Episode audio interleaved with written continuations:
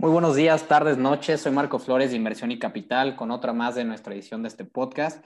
Y para este podcast, la verdad es que vamos a tener a una invitada bastante interesante, el cual su nombre es Carla Jiménez. Carla, ¿cómo estás? Hola Marco, muy bien. ¿Y tú? Muchas gracias por invitarnos. Qué emoción estar aquí.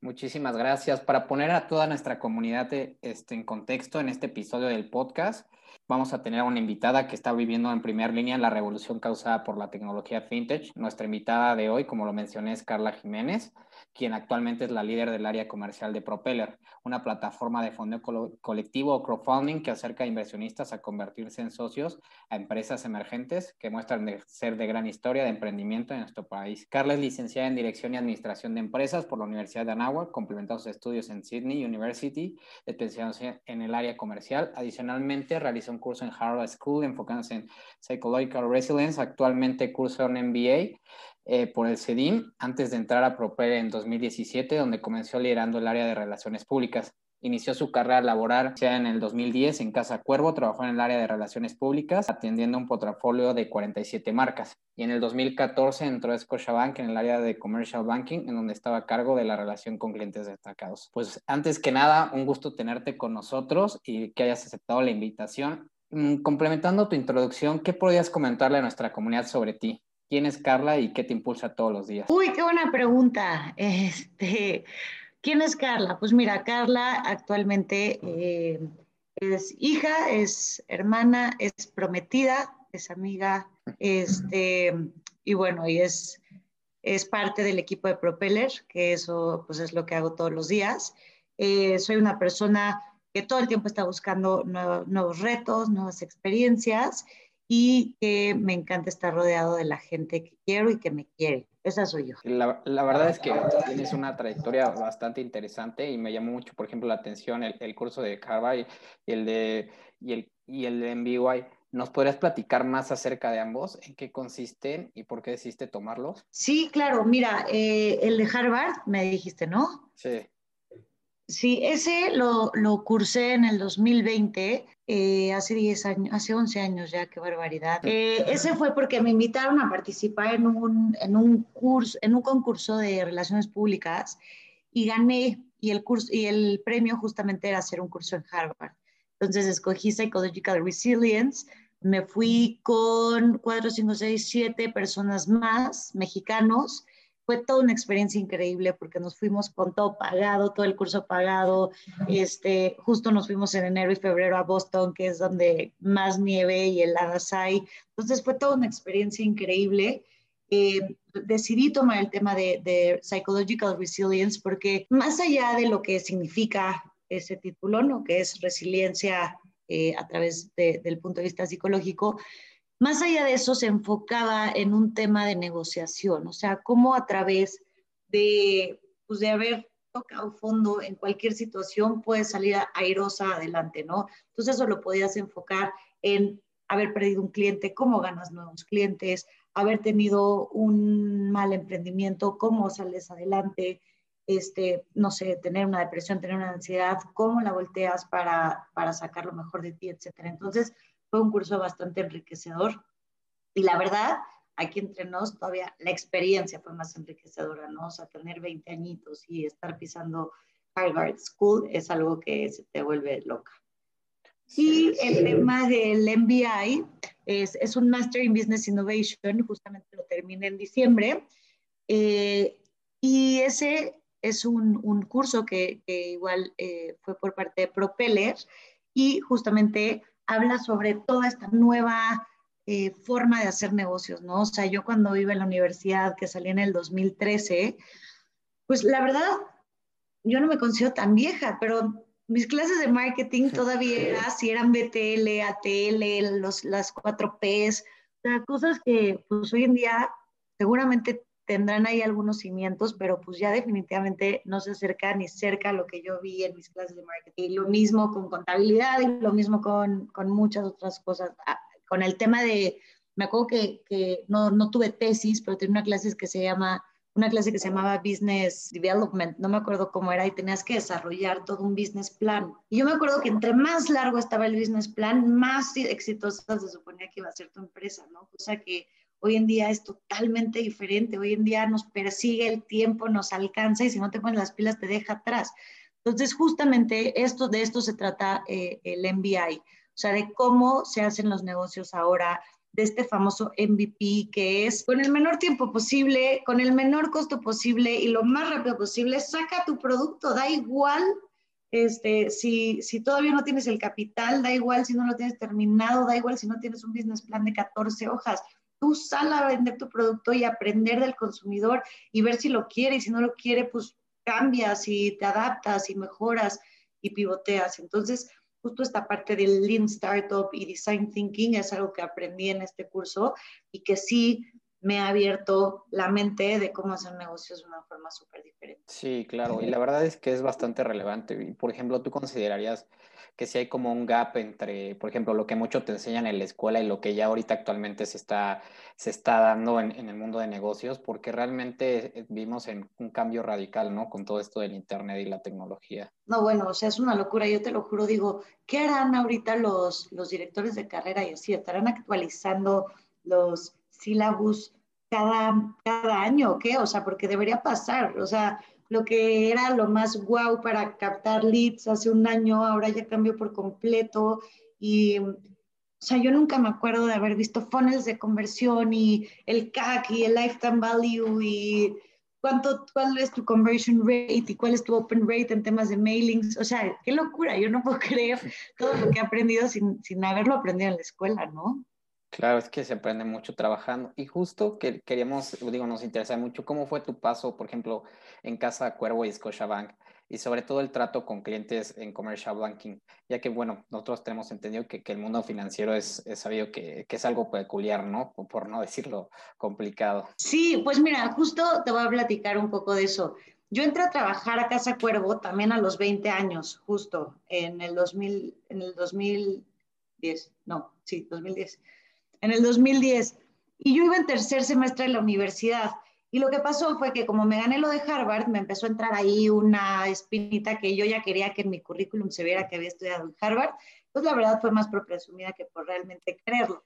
Otra cosa es que este, a mí, en el tema económico, en mi casa, la verdad es que era, era un sistema muy raro porque no me daban tanto como un domingo, sino que yo llegaba y decía, oye papá, hoy voy a comer, ¿me puedes dar dinero? Y entonces no sé si era un tema de control o no, no, no sé, pero era un tema muy raro, muy extraño en tema de dinero, porque yo si no pedía para un fin específico, no tenía dinero, no tenía ahorro, no tenía nada. ¿no? Entonces, pues eso también no me gustaba mucho y dije, perfecto, pues aquí mato dos pájaros de un tiro, ¿no? Uno, presumo mi ida a Harvard y dos, pues gano dinero para mis chicles, ahora sí para hacer lo que yo quiero hacer, ¿no? Y que no tenga que decir, esto va para tal, ¿no? Entonces eh, empecé justo a trabajar en Casa Cuervo a los 20 años y entré como trainee.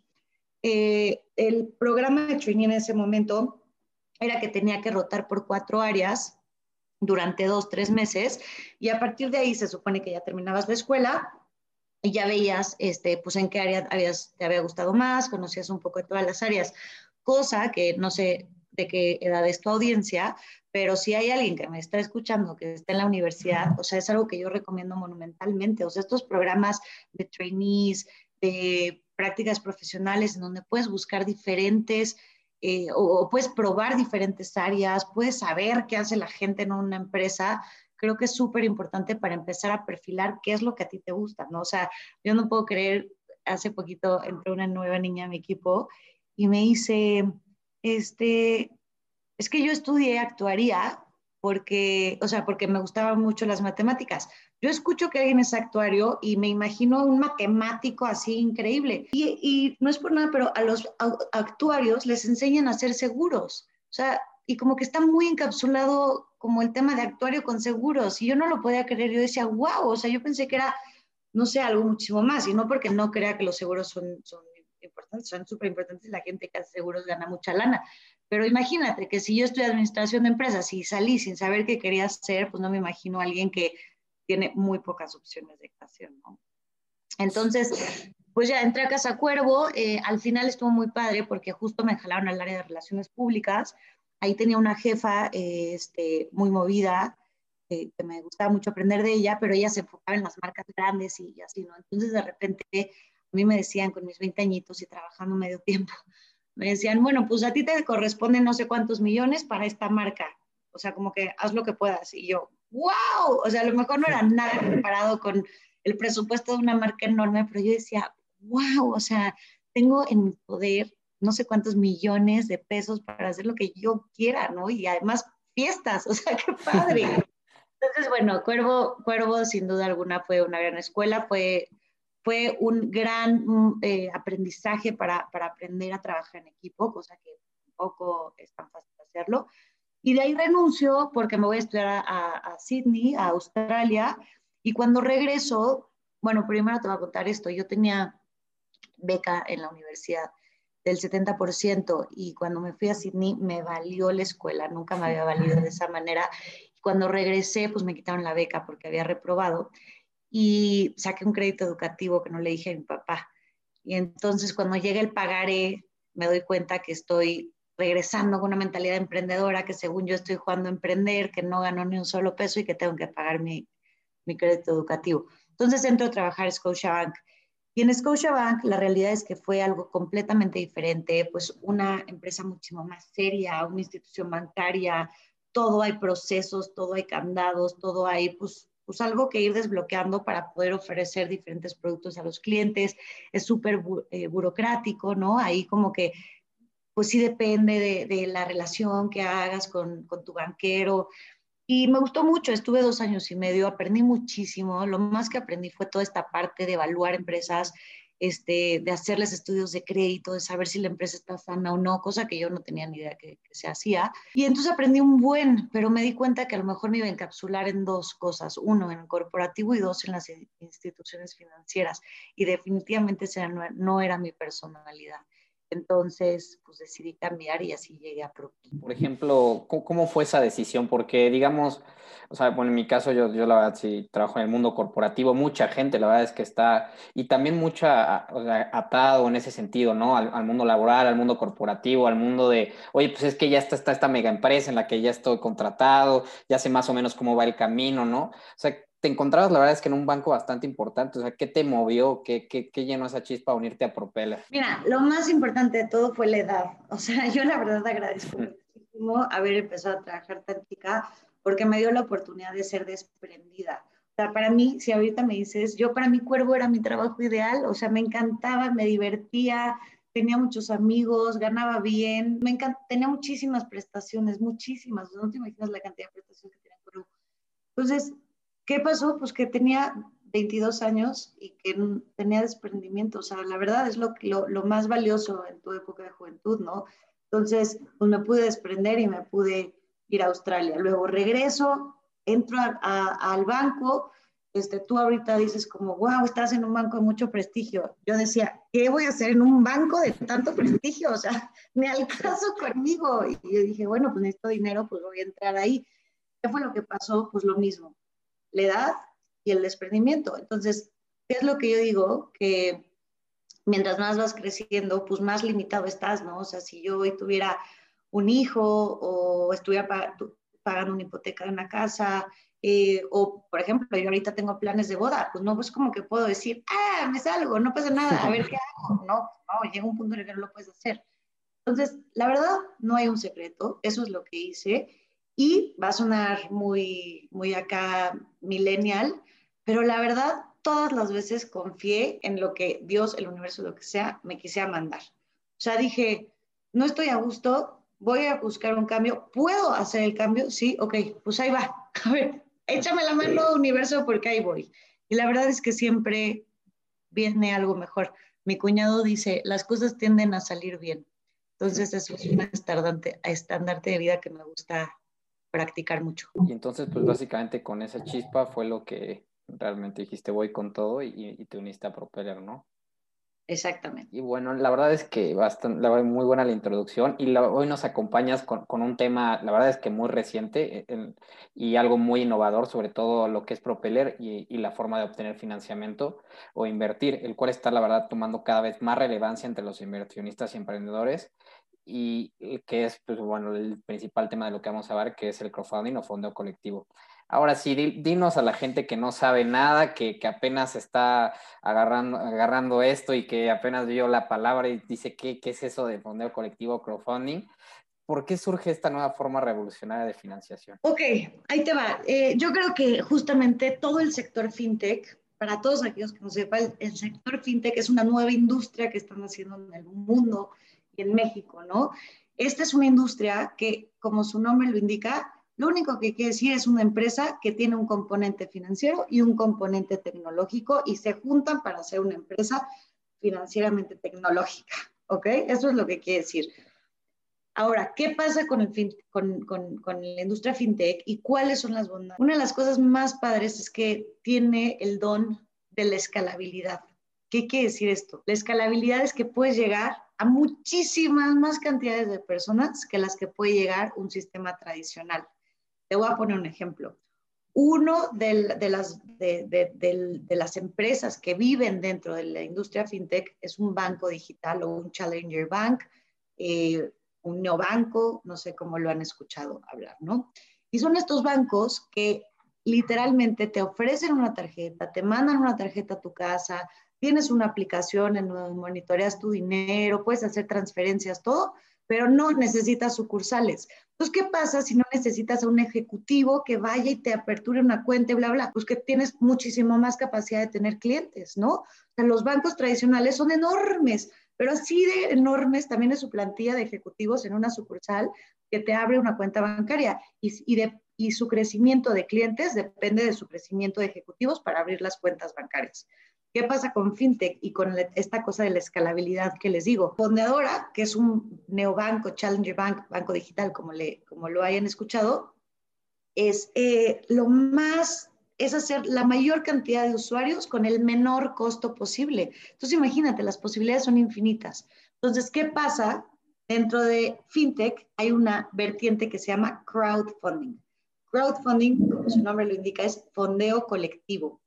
Luego, el crowdfunding tiene apellidos, ¿ok? Puede ser crowdfunding de capital, crowdfunding inmobiliario, crowdfunding de deuda, crowdfunding eh, de recompensas, etcétera. Nosotros en Propeller somos crowdfunding de capital. ¿Qué quiere decir esto? Como es un fondeo colectivo, lo que quiere decir es que le damos la posibilidad a cualquier persona de aportar su dinero y como somos de capital es en comprar acciones de una empresa. Entonces, si una empresa requiere dinero para acelerar los crecimientos que ya trae, va a decir, oigan, voy a buscar inversionistas. En lugar de ir con un fondo, en lugar de ir al banco a pedir un crédito, va a decir, voy a democratizar las inversiones, voy a abrir mi capital para que pueda invertir cualquier persona que sea mi fan, que sea mi consumidor, que quiera ser parte de, mi, o sea, de, mi grupo, de mi equipo, de, mi marca, y los voy a dejar comprar acciones desde 10 mil. Entonces, eso es el fondeo colectivo, que vamos a armar una bolsa de capital a través de cualquier persona que quiera invertir. En el caso de Propeller, desde 10 mil pesos. La verdad es, suenan bastante bien y supongo que tiene mucha relevancia y, yo creo que mucho potencial, sobre todo en países de América Latina, ¿no? Donde la mayoría de empresas son pequeñas y medianas y están buscando, y están buscando fuentes de financiamiento, ¿no? O sea, ¿ustedes cómo ven, cómo ven este punto? Pues mira, justamente entendimos un problema gigante en México y en muchos países de Latinoamérica América, como tú lo dices. Las barreras de entrada, ¿no? Del lado del, del emprendedor, uff, conseguir capital, imposible. Conseguir crédito, imposible. Este, ¿Cuánto tiempo? Muchísimo. ¿Cuánto? Pues a lo mejor hay tu empresa quiebra en el intento, ¿no? Entonces, el acceso al fondeo por parte de los emprendedores, primer problema. Segundo problema, los mortales inversionistas. O sea, si nosotros queremos acceder a una inversión que realmente nos dé un buen rendimiento, que realmente digas, ok, sí vale la pena dejar mi dinero un año porque pues sí lo voy a ver crecer. Porque hay muchas inversiones que lo dejas un año y crece, no es broma, mil pesos. O sea, y dices, no lo puedo creer que lo dejé un año y me creció mil pesos, ¿no? Este, o un 4%, un 3% que dices, o sea, hasta le estoy perdiendo con la inflación. Claro. Em, entonces nos dimos cuenta que el acceso a realmente buenas oportunidades de inversión estaba muy limitado a inversionistas sofisticados, a grandes montos de capital, a un family y friends cercano, o sea que si conoces a los dueños del fondo puedes entrar, si no los conoces no, etcétera, ¿no? Entonces lo que nosotros dijimos fue, a ver, nosotros tenemos la capacidad de llegar a empresas que realmente estén creciendo en México. O sea, no queríamos buscar startups. ¿Por qué? Porque el riesgo es muy grande invertir en una startup, ¿no? O sea, tú sabes la cantidad de, de, fracaso que hay en, en, las empresas que de nueva creación. Entonces nosotros quisimos enfocarnos en empresas que ya estuvieran en una etapa de escalabilidad. Por el otro lado, siendo financieros y apalancándonos de nuestro expertise de evaluación y de, y de, y de inversiones, dijimos, ya que encontramos una buena empresa, pues vamos a darle un buen deal a los inversionistas. ¿Qué tipo de deal? Un deal similar a lo que los grandes fondos este, le entran a una, a una inversión. Entonces, eso es lo que estamos haciendo y ese es el problema que queremos resolver en México y en Latinoamérica, que haya acceso, uno, a capital y que no tengas que a fuerza ir y pedirle dinero a un banco que a lo mejor te conteste en siete meses o pedirle dinero a Friends and Family y tener que diluir muchísimo tu empresa o tener que ir a un fondo y también tardarte mucho y diluir mucho tu empresa. Aquí cualquiera puede ser tu socio. O sea, imagínate, literal es decir, oigan, vendo estos celulares, ¿quién quiere apoyarme? Y aparte, libre albedrío, o sea, quien quiera puede apoyarte. Quien no quiera, pues no te apoya. Entonces, qué padre, eso es democratizar por todos lados. Claro, y la verdad es innovador. Y, por ejemplo, ya metiendo más de lleno, por ejemplo, el crowdfunding o el fondo colectivo, como le estamos hablando, aunque todavía tiene mucho por difundirse, la verdad es que como lo mencionas, está cambiando cómo las empresas pues se fondean y cómo la gente puede invertir. Por ejemplo, ¿tú qué, ¿tú qué crees que sería lo primero que le platicarías a alguien que comienza a conocer sobre esto? O sea, ¿en qué se tendría que fijar, no? Porque hay muchísimas cosas ahí en, en, la nube que a veces nos pueden confundir, ¿no? Pues justo yo diría, mira, a ver, voy a poner tres cosas para no divagarme más, voy a pensarlas bien. Sí, claro. La primera es, eh, ve bien en qué plataforma estás invirtiendo y qué te ofrece la plataforma. O sea, primero ve que la plataforma en la que vas a invertir, pues esté avalada por asociaciones importantes, que esté regulada a lo mejor o que esté en proceso de regulación. Propeller, por ejemplo, y 85 eh, crowdfundings más, están en proceso de regulación. Y ante la CNBB, o sea, ante la Comisión Bancaria eh, de Valores, no ve ahí, pero ante la CNBB. Entonces, pues si vas con eso, pues ya tienes muchísima más seguridad de que vas a poder poner tu dinero digitalmente en unas manos seguras, ¿no? Punto número dos, ve cuál es el expertise de estas plataformas, porque si a lo mejor son ser emprendedores y nada más haber armado una empresa y llevarla bien, pero a lo mejor no tener el expertise de lo que estás haciendo, pues puede ser complicado. A mí algo que me encanta, y porque yo también arriesgo mi dinero en Propeller cuando yo invierto, es que me da muchísima seguridad el equipo de análisis que hay detrás, analizando cada una de las empresas. O sea, en Propeller somos más de calidad que de cantidad.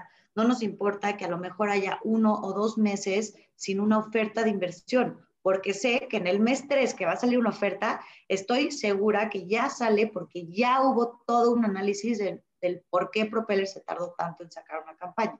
Entonces, y, luego, ¿qué presume Propeller? Pues que tiene 14 años de experiencia financiera, justamente en el tema de evaluación y justamente en el tema de inversiones. Entonces, ah, bueno, pues sí, me da muchísima más confianza dárselo a, e, a, ellos, a unos chavitos de comunicación que decidieron hacer un negocio y esto les gustó, ¿no? Que no tienen las bases del expertise que se requiere el negocio. Y punto número tres, pues justamente entender en dónde estás invirtiendo y por qué estás invirtiendo y cuál es tu riesgo o el riesgo que estás tomando, ¿no? O sea, obviamente todo el mundo dice, quiero ganar muchísimo dinero, ¿ok? ¿Cuánto quieres arriesgar?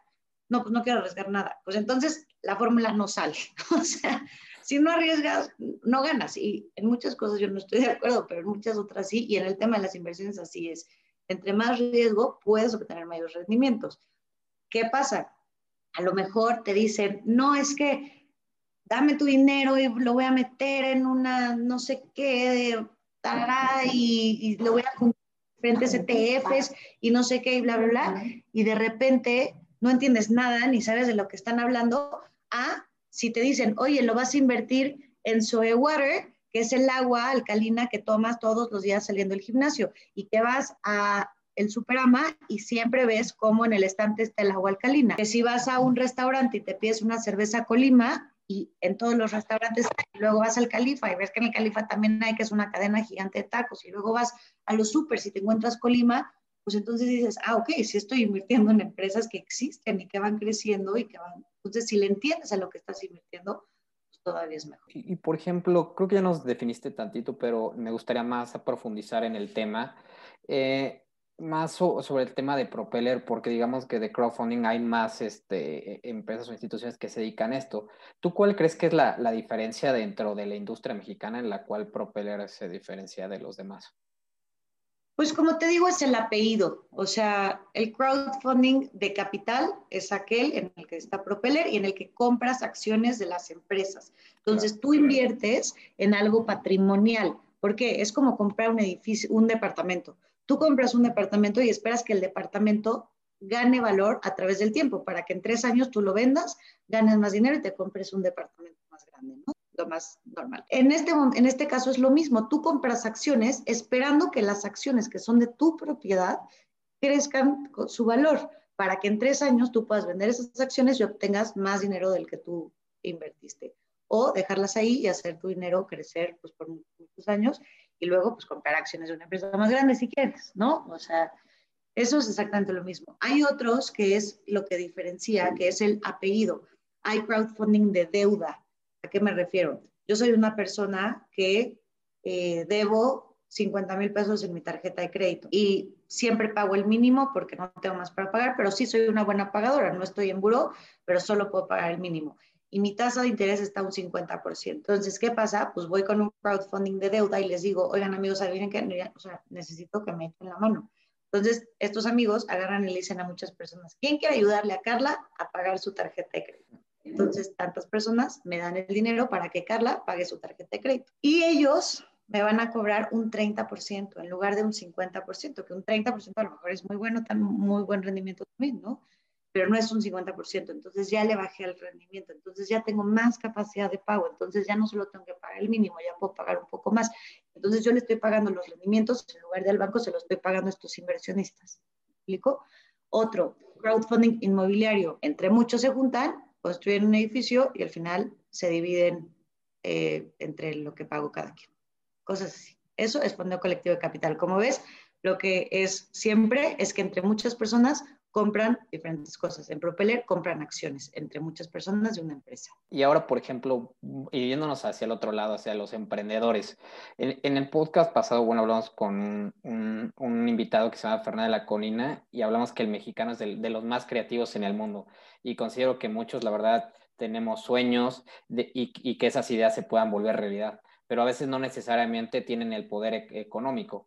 ¿Tú ahí cómo consideras que podría entrar ahí un modelo de crowdfunding, particularmente pues en este aspecto? El crowdfunding no es algo que se inventó en México, definitivamente. Esto viene de Europa, de Estados Unidos, algo que es súper grande y está creciendo muchísimo. Pero sin duda alguna, creo que el ingenio mexicano viene en el tema de las empresas a las que apoyamos, ¿no? O sea, definitivamente México es un hub, un hub de emprendimiento muy, muy importante que gracias a Dios existen empresas a las que podemos acceder para levantarles capital eh, y, empresas que abren, que, que, somos, los mexicanos somos abiertos, somos flexibles, o sea, estamos dispuestos a decir, ok, ok, mira, pues yo estoy acostumbrado a levantar capital con fondos, pero órale, me gusta, me gusta el tema de democratizar, me gusta el tema de dar acceso con esa flexibilidad y esa apertura de los mexicanos es algo que estoy segura que por eso somos un hub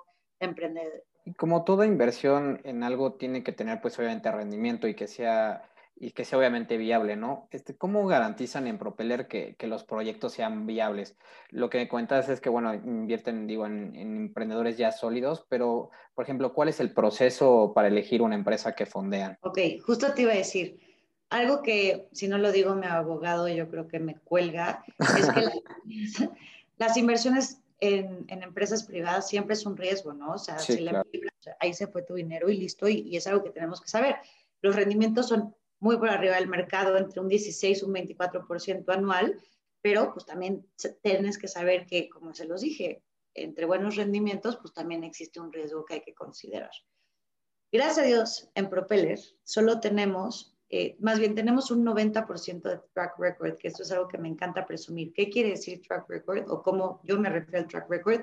Es que el 90% de nuestras empresas a las que hemos fundado siguen vivitas, coleando y creciendo, o sea, pero y creciendo fuerte. Entonces, imagínate, literalmente de las, del 100% de las empresas que, que hemos que hemos fondeado, el 90% sigue allá afuera dándole duro. Este, entonces, eso pues, es algo que, que, nos llena de satisfacción. ¿Cuál es el proceso? Pues es, es una estrategia muchísimo más push que pull. O sea, nosotros vamos con las empresas, nos presentamos, elegimos qué empresas queremos tener, este, más que hacer una convocatoria masiva que lleguen a pedirnos lana, ¿no? Entonces, esa selección desde un principio es, es ideal y es fundamental. Después de eso, hacemos un estudio de viabilidad financiera para saber que realmente las empresas estén en un buen momento para levantar capital.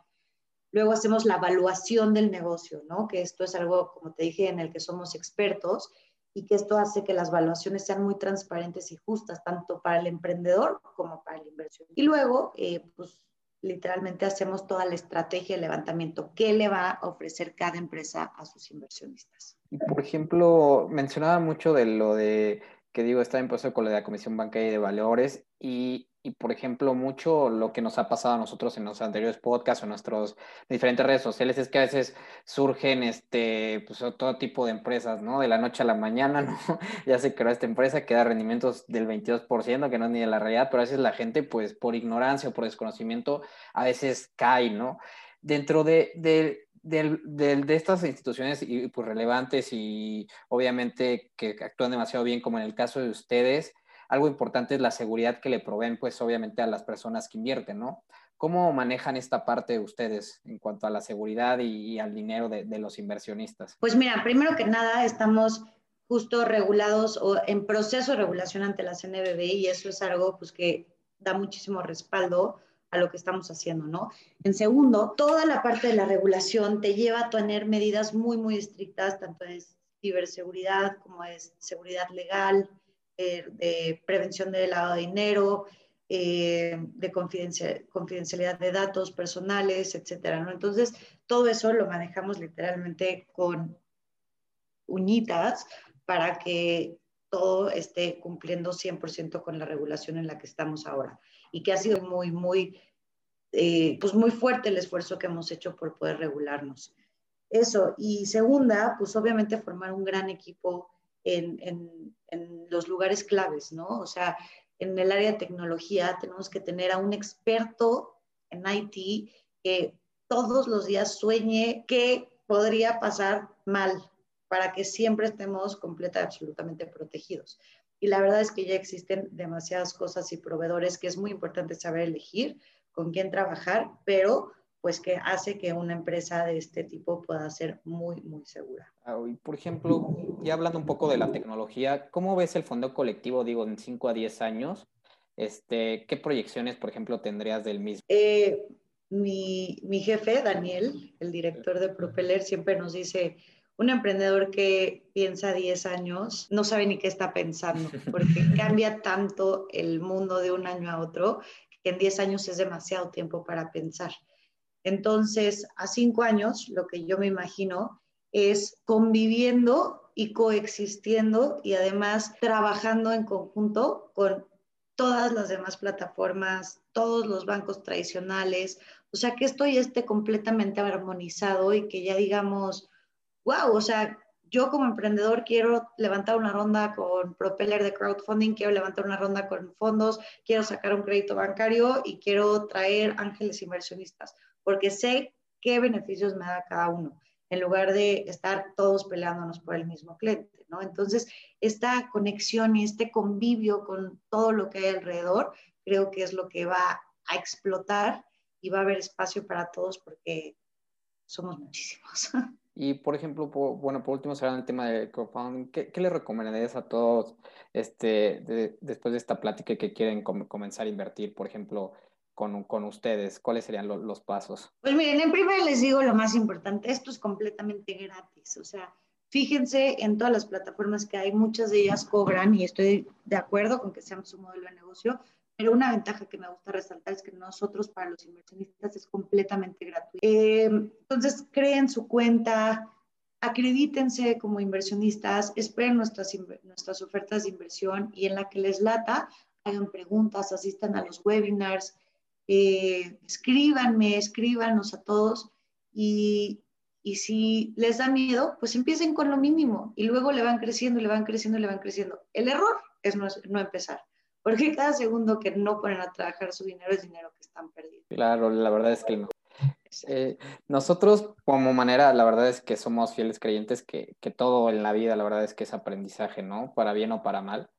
¿Tú qué, consejo le darías a la gente que cambió tu vida? ¿Y qué libro, autor o de cualquier cosa te, te inspira? Mira, justo, me, o sea, me, agarras, pero bueno, iluminada, porque justo estaba hablando con mi mamá antes de, de este podcast, estábamos platicando pues, de todos los aprendizajes que tenemos en la vida. Y el libro que estoy leyendo ahorita, que se los recomiendo muchísimo, se llama The Universe Has Your Back, y es de Gabriel Brainstein.